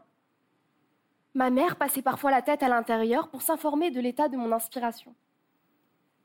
L'idée que ces heures de labeur auraient pu être consacrées plus utilement à l'élaboration des chefs-d'œuvre en question ne nous était jamais venue à l'esprit. Alors, je prenais la feuille de papier et lui révélais le résultat de mon travail littéraire de la journée. Je n'étais jamais satisfait de mes efforts. Aucun nom, aussi beau et retentissant fut-il, ne me paraissait à la hauteur de ce que j'aurais voulu accomplir pour elle. Alexandre Natal, Armand de la Torre, Terral, Vasco de la Ferney. Au fond, nous savions fort bien, l'un et l'autre, les noms qu'il nous fallait. Malheureusement, ils étaient déjà tous pris. Goethe était déjà occupé, Shakespeare aussi, et Victor Hugo aussi. C'était pourtant ce que j'aurais voulu être pour elle. C'était cela que j'aurais voulu lui offrir. Parfois, lorsque je levais les yeux vers elle, assis derrière la table, dans ma culotte courte, il me semblait que le monde n'était pas assez grand pour contenir l'amour, mon amour.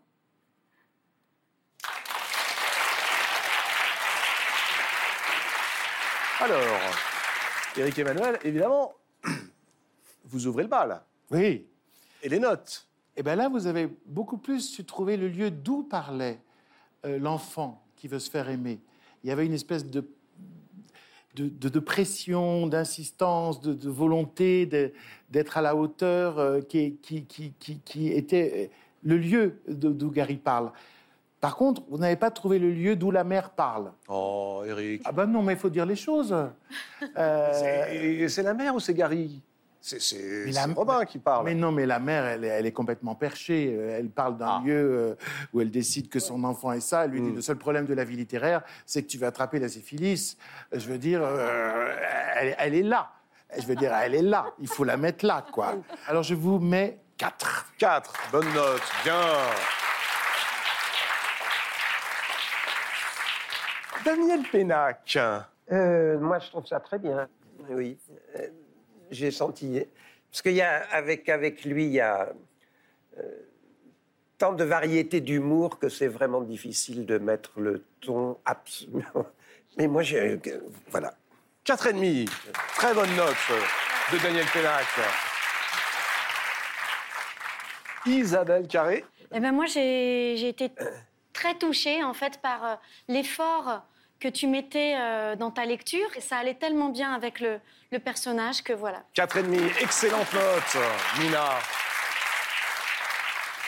Et enfin, la note d'Annick Cogent. Eh bien, 4. une note quatre. Bravo. Et ça nous donne quand même une note pour Nina de 33,5. Oh, Ce qui veut dire que pour l'instant, au classement, tu passes en tête, Nina. À tout à l'heure. Et c'est maintenant au tour de l'autre Nina, Nina Di Benedetto, de nous rejoindre. Elle a tiré au sort dernier témoin de Svetlana Alexievitch. Svetlana Alexievitch est une écrivaine et une journaliste biélorusse. Elle a obtenu le prix Nobel de littérature en 2015. Dans Dernier témoin, l'un de ses premiers livres, elle donne la parole à des citoyens de l'ex-Union soviétique qui étaient des enfants pendant la Seconde Guerre mondiale. Ce livre est le choix d'Annick Cogent. Je vous demande pas pourquoi, Annick, ce choix. Mais si, quand même. En, en- en deux mots, euh, En deux certes, mots. elle est biélorusse, mais elle est née en Ukraine. Et tout ce qui se passe en Ukraine, évidemment, l'a fait, l'a fait vibrer, la rend très malheureuse actuellement.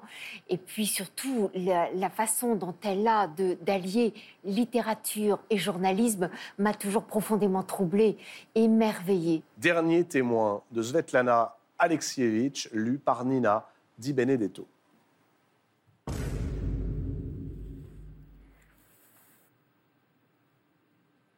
Je me souviens.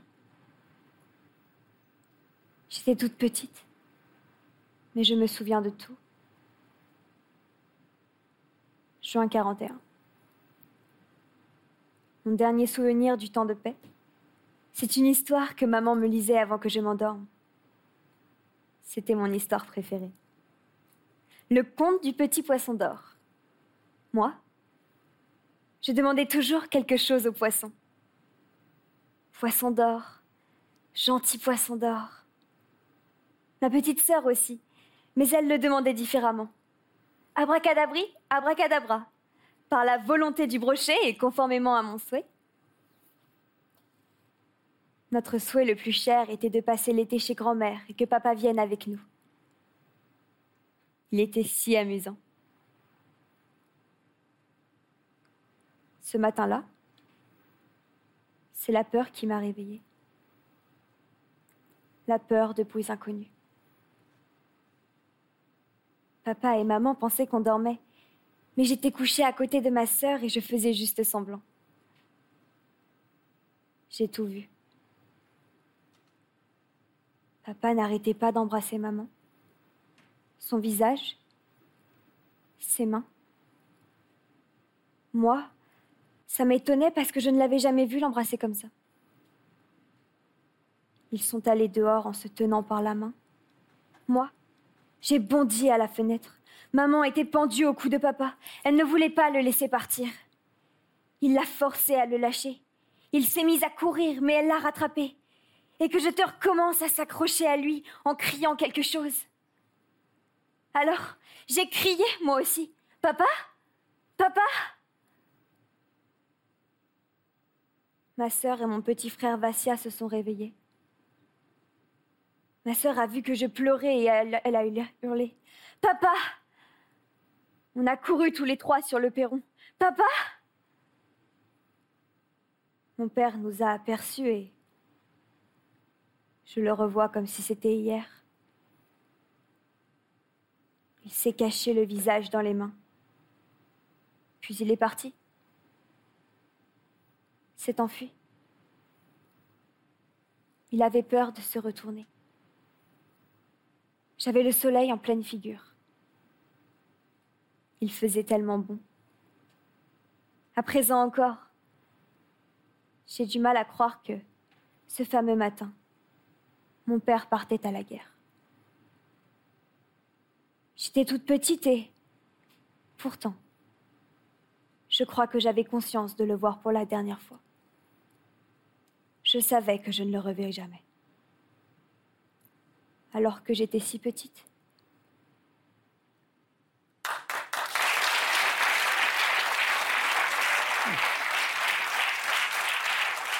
Quel texte, quelle lecture, Nina.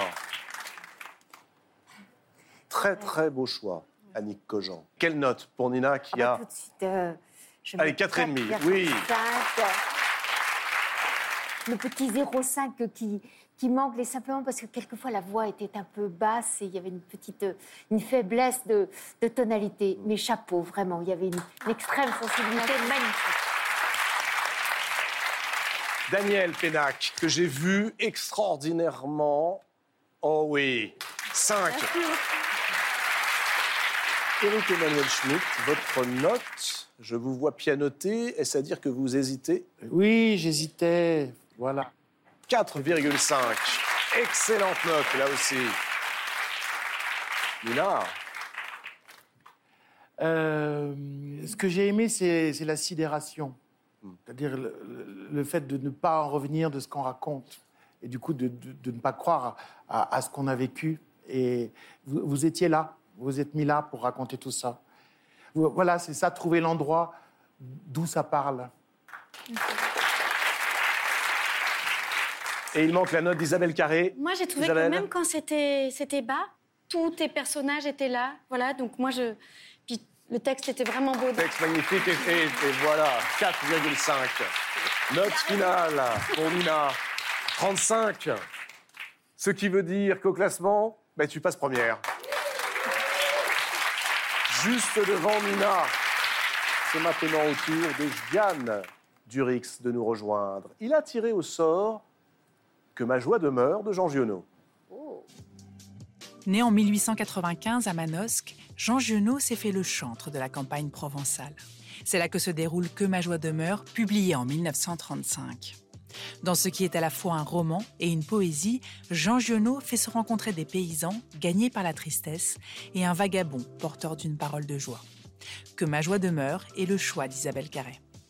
Isabelle Carré, d'un mot, pour quelle raison ce texte précisément de Jean Giono? Parce que je l'ai découvert à leur âge. Et aussi parce que euh, je pense que c'est un texte qu'il faut relire en ce moment. L'histoire, c'est l'histoire d'une vallée où tout le monde est fâché, toutes les fermes sont fâchées les unes avec les autres dans cette vallée. Plus personne ne se parle, il n'y a plus de contact entre eux, il n'y a plus de vie en fait. Et c'est un étranger, un étranger qui va redonner la vie à la vallée, qui va le- leur apprendre à revivre ensemble. On a besoin des étrangers. Jeanne Durix lit Que ma joie demeure de Jean Giono. Si vraiment je l'attends parce qu'il doit venir, se dit Jourdan, il arrivera par une nuit comme celle-là. Il avait enfoncé le tranchant du coutre au commencement du champ, en tournant le dos à la ferme de Fra Joséphine et en direction de la forêt Grémone. Il aimait mieux labourer dans ce sens parce qu'il recevait en plein nez l'odeur des arbres. C'est le cheval qui, de lui-même, s'était placé de ce côté. Il y avait tant de lumière qu'on voyait le monde dans sa vraie vérité, non plus décharné de jour, mais engraissé d'ombre et d'une couleur bien plus fine. L'œil s'en réjouissait. L'apparence des choses n'avait plus de cruauté, mais tout racontait une histoire. Tout parlait doucement au sens. La forêt là-bas était couchée dans le tiède des combes comme une grosse pintade aux plumes luisantes. Et, se dit Jourdan, j'aimerais bien qu'il me trouve en train de labourer. Depuis longtemps, il attendait la venue d'un homme. Il ne savait pas qui. Il ne savait pas d'où il viendrait. Il ne savait pas s'il viendrait. Il le désirait seulement. C'est comme ça que parfois les choses se font, et l'espérance humaine est un tel miracle qu'il ne faut pas s'étonner si parfois elle s'allume dans une tête sans savoir ni pourquoi ni, comment. Le tout, c'est qu'après, elle continue à soulever la vie avec ses grandes ailes de velours. Moi, je crois qu'il viendra, se dit Jourdan. Et puis, c'est bien vrai, la nuit était extraordinaire. Tout pouvait arriver dans une nuit pareille. Giono, lu par Jeanne, et tout peut arriver. Isabelle Carré, Ah bah moi, est-ce que vous avez, ah, vous avez retrouvé? Ah bah, j'ai adoré, euh, j'ai adoré. Quand On sent ton attente et puis en même temps, voilà, c'est délicat. Et donc, 5, la note maximale. Daniel Pénac, est-ce que vous étiez, vous aussi, dans la vallée de Giono Un peu perdu au début. Euh, Il y a d'ailleurs au, tout début un terme euh, technique que je n'ai pas entendu, euh, qui, qui est lié à la charrue elle-même. Coutre Qu'est-ce que Oui. Coutre, oui. oui. J'ai bugué je- dessus moi aussi, la première fois que j'ai lu. non, donc j'étais un peu perdu au début et ça donne. Ah non, ça a changé. Il avait mis 4,5 et ça. Ah, non, non, non, Ah non, oui, non, ah, non. bon, alors, Voilà, quatre, non, quatre, ça, oui. c'est moi, c'est moi. Pardon, excuse-moi, excuse-moi. Et très très vigilante, hein. on sent que là, sur Giono, on rigole plus. Bravo. Annick Cogent, Eh ben, j'ai mis 5. bravo. J'aime ta voix, Jeanne. Vraiment, j'aime ta voix. Et en même temps, il n'y a pas d'effet. Tu, tu ne fais pas des, tu, ne, tu ne fais pas sauter ta voix dans de différents sens. Enfin, il n'y a pas besoin d'éclat. Tout est très Sincère. sobre. Et ça, c'est d'autant plus efficace. Et c'est un grand bravo. Et pour obtenir une note finale pour Jeanne, il nous manque votre note, Eric Emmanuel Schmitt. 4,5. 4,5. Bravo. Ça veut dire, Jeanne, que ta note finale, c'est 38 et demi. Bravo. Et tu passes en tête. Par la même occasion, à la fin. Par la même occasion, juste devant Nina Di Benedetto et Nina Morelli et Josh. Alors, il reste une candidate. Oui, Emma. Emma. J'ai grave l'impression de ouf. C'est donc maintenant au tour d'Emma Kulumba Lifoug qui a tiré au sort. Ah Le parfum de Patrick Suskin. C'est dans la puanteur de Paris, au XVIIIe siècle, que débute le parfum. Paris, où naît Grenouille, le tueur en série, imaginé par l'écrivain allemand Patrick Suskind. Ce roman, paru en 1984, a été traduit dans 48 langues et s'est vendu à plus de 20 millions d'exemplaires. Il a été choisi ce soir par Daniel Pénac. Et voilà le choix de Daniel Pénac. Pour quelle raison ce texte, ce roman de Patrick Suskind Parce que dans le même temps que le parfum, enfin un an ou deux ans avant le parfum, était sorti le- le- l'essai d'Alain Corbin qui s'intitule Le miasme et la jonquille et qui était un essai sur les odeurs du XVIIIe siècle. Euh, essai dont Susskind s'est beaucoup, dans lequel il a beaucoup puisé la, matière première de, de- son livre. Et du coup, j'avais fait lire l'essai aussi à mes élèves pour qu'ils se rendent compte de ce que sentait Paris. Hein. Ouais. Et c'est ça aussi l'histoire. C'est pas seulement les dates, c'est également les odeurs, les Ouais. senteurs. Je suis désolé, hein, c'est pas ce qu'il y a de plus facile à lire. C'est vrai. Aïe, aïe, aïe. Le parfum de Patrick Suskind.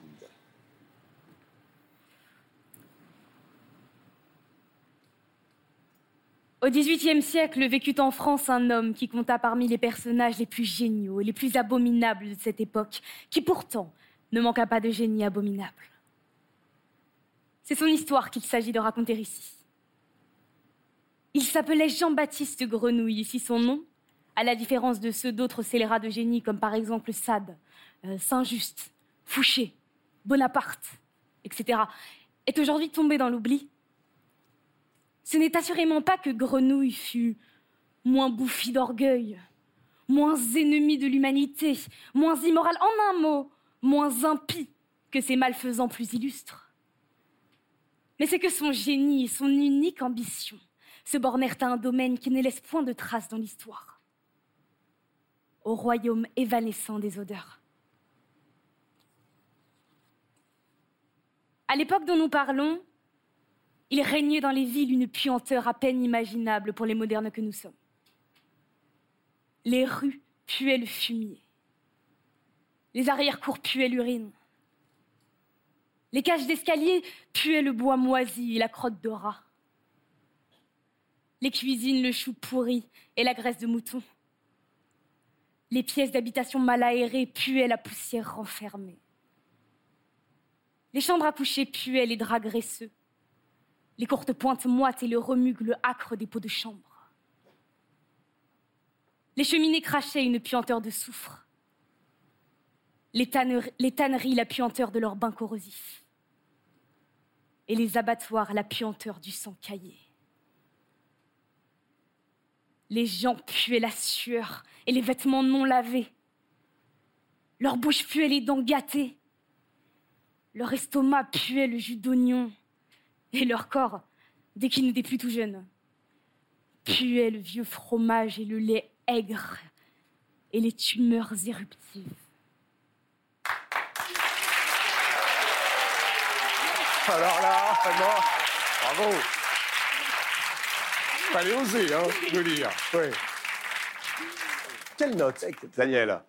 Oui, mais bon, c'est oui, ah bah c'est oui, toi, bah... et c'est c'est le texte, et c'est et c'est cinq quoi.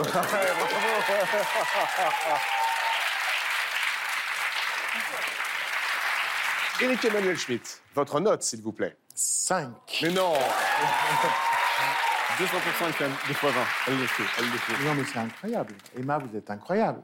C'est-à-dire que vous faites surgir absolument tout ce dont vous parlez. Là, euh, il y a le, il y a, on a entendu le mot puer, je ne sais pas, 35 fois. Eh bien, vous avez mis l'accent sur ce qu'il y avait avant, à côté, après, puis après, vous avez varié les P. C'est incroyable de lire comme ça. Bravo, bravo, bravo. Euh, Annick Là, on va tous être d'accord. Hein. Mais non. Ah, bah oui. Cinq, à nouveau. Ah oui. Quelle force, quelle, euh, quelle joie. Je, je voyais même dans ce regard des, des paillettes de gaieté qui me réjouissaient. Et puis, vraiment, on était dans cette ambiance de Paris qui puait. Vous l'avez suffisamment dit. Donc, bravo. Isabelle Carré, tout dépend de vous. Quelle Voilà. note pour Emma Oui, y a- alors ça, ça a commencé très très très très très fort, et puis après ça, ça a un peu chuté, et puis tu t'es repris après. Et moi, j'aime le patinage artistique pour ça. Quand on chute et qu'on sait se relever, et tu t'es relevé, donc euh, voilà. Oui Emma Alors ça, c'est incroyable. Qu'est-ce que ça fait? Ça fait plaisir, forcément. Emma, à l'issue de cette deuxième manche, passe en tête 40 points. 40 points. Et c'est Emma et Jeanne qui sont qualifiées pour la finale, juste devant Nina. Nina et Josh qui ont été formidables également. On peut les applaudir. Josh et les deux Nina. Comment départager donc nos deux remarquables lecteurs, Emma et Jeanne? Eh bien, en les écoutant lire, si vous en êtes d'accord, le même texte. Alors, qui a choisi ce texte? C'est un fidèle de l'émission, un ancien juré qui ne pouvait être avec nous ce soir car il est sur scène, mais qui tenait à s'associer à cette grande soirée de lecture. Gaël Faye a choisi le dernier texte de la soirée. Gaël Faye, de quel texte s'agit-il? Le texte que j'ai choisi pour vous s'intitule Préface en prose et c'est un poème de Benjamin Fondane, extrait de son recueil qui s'appelle Le mal des fantômes. Alors Benjamin Fondane, c'est un euh, philosophe, poète, euh, écrivain, dramaturge, cinéaste qui malheureusement est décédé donc en 44 euh, dans les chambres à gaz de Birkenau. Et deux ans avant sa mort, il a écrit ce poème. Ce qui est très fort avec ce poème, c'est qu'au moment où Benjamin Fondane l'écrit, on ressent qu'il parle déjà à des gens qui lui survivront, à une époque qu'il ne va pas vivre. Et ce texte, il peut paraître facile à lire, mais il est difficile parce que il porte en lui l'urgence d'un homme qui se sait condamné. Et vous ne lisez pas un texte de 1942, vous lisez un texte de 2022. Parce que les mots que Benjamin Fondane a écrits, ce sont des mots qui résonnent aujourd'hui et qui vont parler à des gens d'aujourd'hui. C'est Jeanne qui commence. Extrait de la préface en prose de Benjamin Fondane, tiré donc de ce recueil Le mal des fantômes.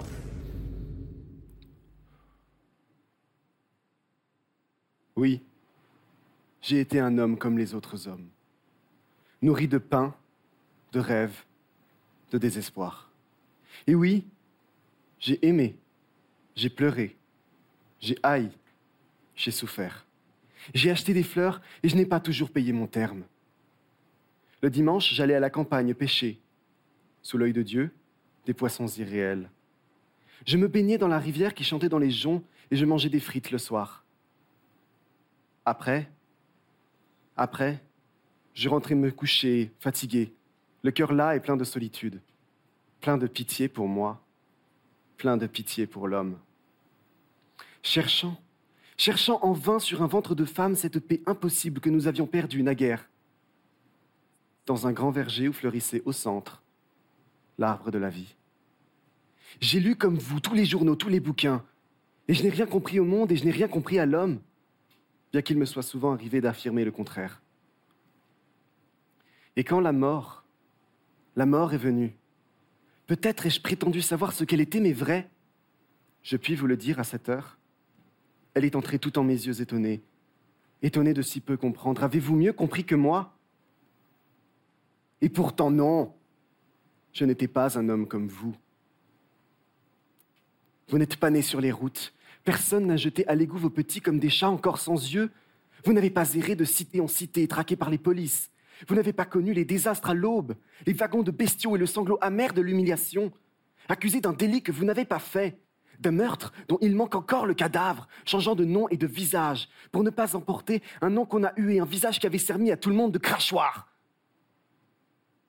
Un jour viendra, sans doute, quand le poème lu se trouvera devant vos yeux il ne demande rien. Oubliez-le, oubliez-le. Ce n'est qu'un cri qu'on ne peut pas mettre dans un poème parfait. Avais-je donc le temps de le finir? Mais quand vous foulerez ce bouquet d'orties qui avait été moi, dans un autre siècle, en une histoire qui vous sera périmée, souvenez-vous seulement que j'étais innocent et que, tout comme vous, mortel de ce jour-là, j'avais eu, moi aussi, un visage marqué par la colère, par la pitié et la joie. Un visage d'homme, tout simplement. Bravo Jeanne. Découverte du texte de Benjamin Fondane. Jeanne, pas de notes. Le jury va délibérer après avoir écouté sur le même texte Emma que voici.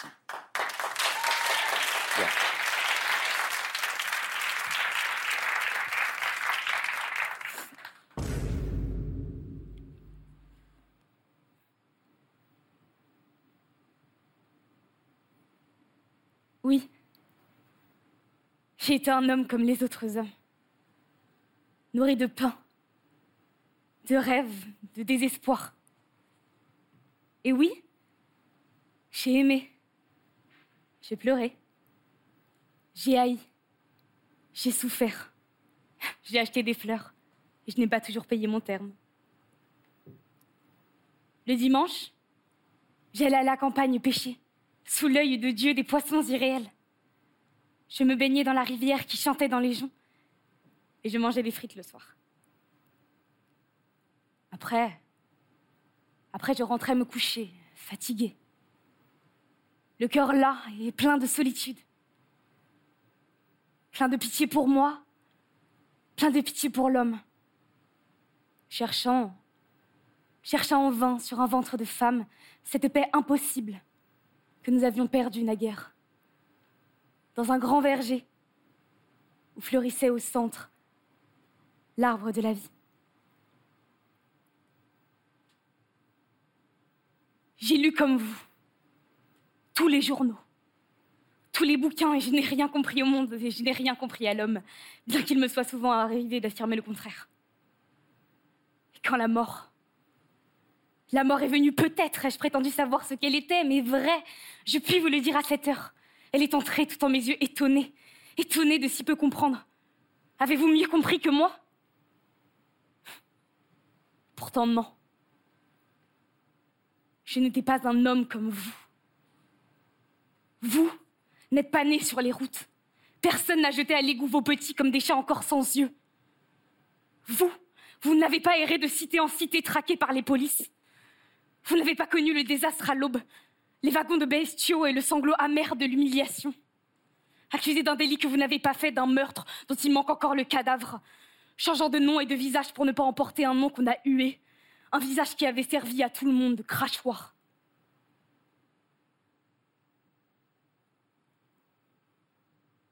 Un jour viendra. Sans doute. Quand le poème lu se trouvera devant vos yeux,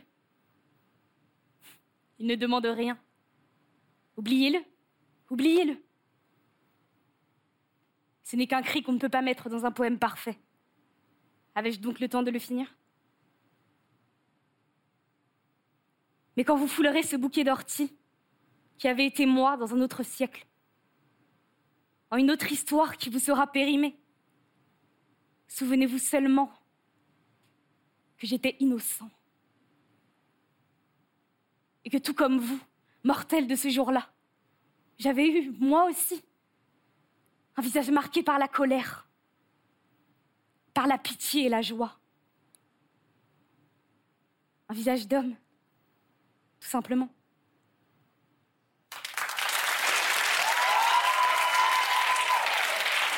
Emma, Jeanne, deux lectures, deux, propositions sur un seul texte, un seul et même texte. Et c'est à partir de ces deux interprétations, de ces deux lectures, qu'il va falloir maintenant que le jury délibère. Qui de Emma ou Jeanne sera élu ce soir meilleur lecteur, meilleure lectrice de France On va le savoir dans un instant. Le temps que vous vous réunissiez, que vous preniez la bonne décision, autant vous dire que ça va être extrêmement compliqué. On va... Allez, on vous laisse.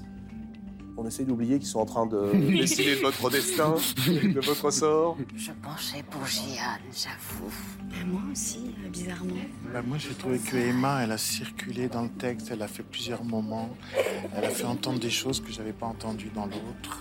Qu'est-ce qui était le plus difficile dans cette soirée? Le stress. Ouais, Le stress Ouais. C'était lumineux. Ouais, c'est lumineux, c'est lumineux. Lui, il a quelque chose de plus grave et de plus en colère. Elle a quelque chose ça. d'écorché et de révolté qu'il n'a pas. Je suis d'accord avec Annie. Bien, bien, bien, bien, bien. Mais je me suis On ne peut pas leur demander de le relire. Bah non. non, pas Attends, moi je sais ce qu'on peut faire. On peut vous demander quelque chose On a un problème total. Je sais ce que vous allez me demander. Du temps. Non, non, non. Ah. On est à deux contre deux. Vous êtes à deux contre deux Oui. Ah oui, oui. Puis alors, ça Alors bouge. l'idée, euh, Et ça, que ça j'aimais- bouge pas. Ça ne bouge pas. L'idée que j'aimais, c'est que peut-être, euh, est- est-ce qu'on peut pas tirer de notre chapeau un, un te- un autre texte lapin qui pourrait euh, découvrir euh, tous les deux Départager à nouveau. Oui. Un petit texte, un tout petit texte, un petit. Et si, puisqu'on a entendu tout à l'heure Anne Loiret et Isabelle Carré lire Raymond DeVos, c'était un texte très court. Si nous imaginions Jeanne et Emma lisant pour clore la soirée, à Ben tort oui. ou à raison, Et en plus, ils sont. de Raymond. DeVos. Oui. Vous êtes prêts à jouer le jeu? Allez. On y va C'est hyper audacieux ce que vous faites. Si vous acceptez, c'est d'une audace folle. Ah, mais moi, à leur place, je serais décomposée. Je serais... Excusez-moi. Non, mais je pense que là, il le montre pas. Mais intérieurement, Emma, Emma. Là, comme ça, sans le lire avant. Sans le lire avant. Non, mais là, là, ils ont cru que c'était fini, là. Mais non. Et on sait qui on a comme Ah. rôle, du coup. ou pas Jeanne, Jeanne commence? Allez, c'est parti. Donc voici Isabelle Carré et Anne Loiret. Raymond DeVos, à tort ou à raison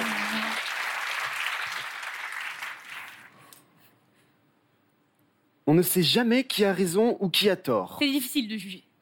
Moi, j'ai longtemps donné raison à tout le monde. Jusqu'au jour où je me suis aperçu que la plupart des gens à qui je donnais raison avaient tort. Donc, j'avais raison. Par conséquent, j'avais tort. Tort de donner raison à des gens qui avaient le tort de croire qu'ils avaient raison. C'est-à-dire que moi, qui n'avais pas tort, je n'avais aucune raison de ne pas donner tort à des gens qui prétendaient avoir raison alors qu'ils avaient tort. J'ai raison, non? Puisqu'ils avaient tort? Et sans raison encore. Là, j'insiste. Parce que moi aussi, il m'arrive que j'ai tort. Mais quand j'ai tort, bah, j'ai mes raisons. Que je ne donne pas, ce serait reconnaître mes torts. J'ai raison, non? Remarquez, il m'arrive aussi de donner raison à des gens qui ont raison. Mais là encore, ah, c'est un tort. C'est comme si je donnais tort à des gens qui ont tort. Il n'y a pas de raison. En résumé, je crois qu'on a tort d'essayer d'avoir raison devant des gens qui ont toutes les bonnes raisons de croire qu'ils n'ont pas tort. Bravo. Ils sont exceptionnels. Bravo, exceptionnels. Mais comment Mais c'est impossible de les départager. On peut les départager Et nous voilà confrontés au même problème. Eh bien, vous savez quoi? Pour la première fois en trois saisons, voici les deux vainqueurs.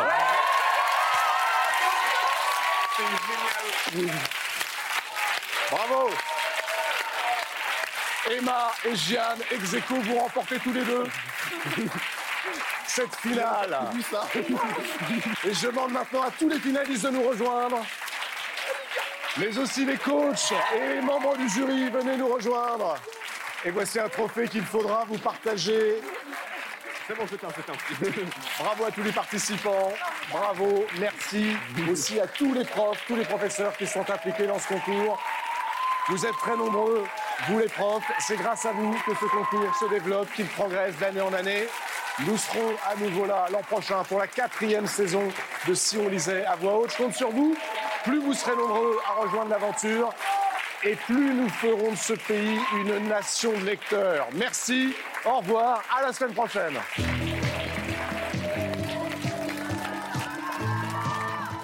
Comment voulez-vous que je mette des mots dessus hein? Si ce n'est évidemment précieux. Indescriptible. Voilà. Bravo. Ça, c'est fou. C'est à la fois incroyable et tout à fait concret. Exactement. Ouais, exactement.